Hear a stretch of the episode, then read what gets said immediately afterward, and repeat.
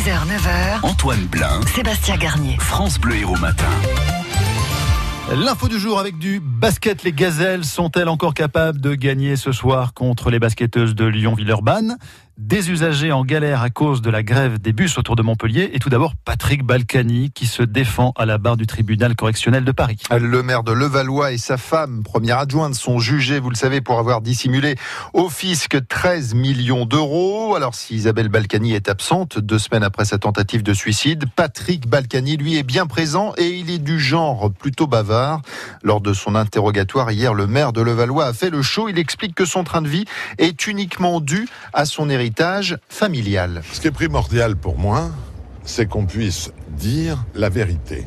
Jusqu'à présent, on disait quoi? On disait Balkany, il dépense plus que ce qu'il gagne. Mais on avait juste oublié de dire quelle était la fortune de monsieur et de madame Balkany qui était sur leur compte en banque.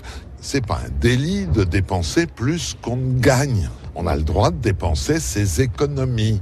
Ah oui, je suis pas très économe, donc euh, on a dépensé ma femme nos économies. On avait un train de vie supérieur à nos ressources annuelles. Oui, mais je l'ai montré, démontré, j'ai donné les chiffres euh, exacts de ce que nous avions euh, reçu l'un et l'autre, c'est tout. Et aujourd'hui, place aux plaidoiries et aux réquisitions du parquet. Pour l'instant, euh, le dossier de la fraude fiscale des deux époux, euh, on ne parle que de ce, ce, dossier. Le volet sur le blanchiment d'argent sera jugé à partir de la semaine prochaine. Le jeune de 16 ans arrêté pour une série de viols à Port-Iragne a avoué en partie hier. Il dit avoir agi par pulsion.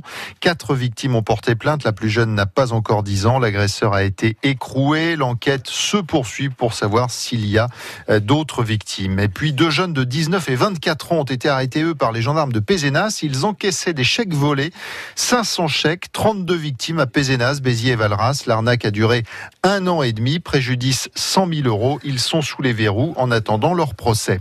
Les pompiers sont intervenus hier soir pour sauver un cheval tombé dans un réservoir sur la commune de Hérépian. Après deux heures d'effort, l'animal a été sorti vivant.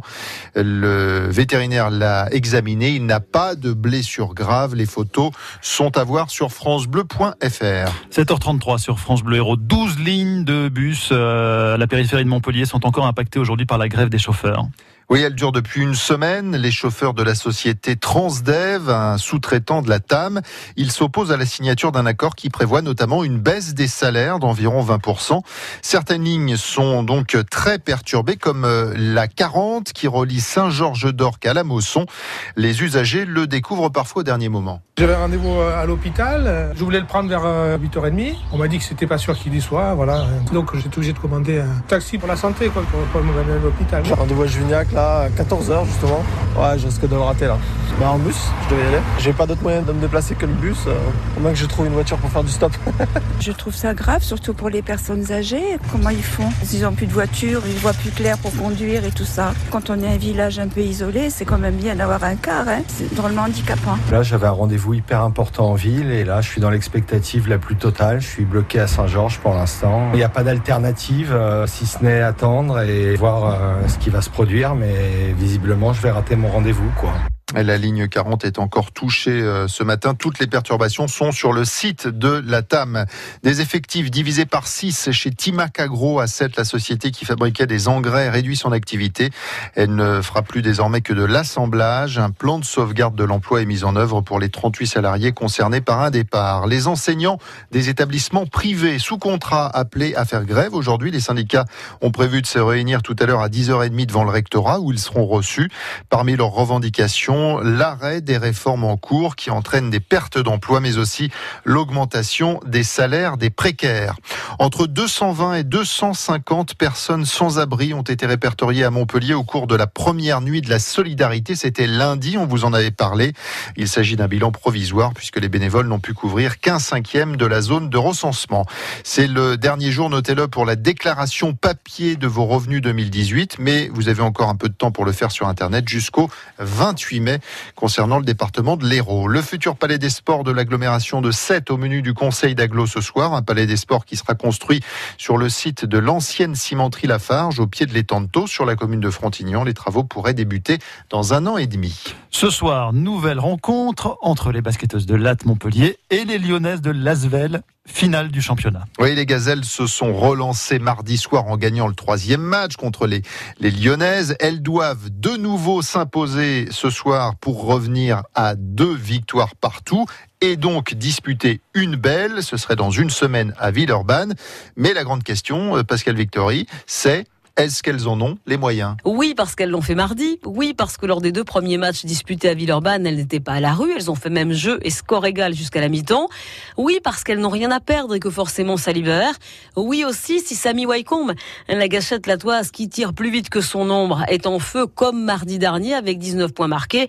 Oui, mais il faudra encore cette précision et même cette réussite frisant l'insolence des shoots à trois points pour faire la différence face à des Lyonnaises qui, comme l'a reconnu leur entraîneur Valérie de Maury ont pris une leçon de basket et d'envie il y a deux jours et qu'il a bien dû leur faire passer le message. Match à 20h45 ce soir au Palais des Sports de Latte. Le derby ce soir également entre Nîmes et Montpellier euh, en handball. L'enjeu est énorme puisque Montpellier est troisième du championnat. Nîmes est juste derrière, quatrième à un petit point.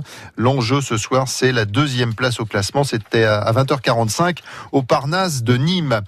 Apprend euh, ce matin le décès du manadier Georges Rouquette à Moguio. Il a marqué l'histoire de la course camarguaise. Il a tout gagné, sauf la cocarde d'or. Il avait 75 ans.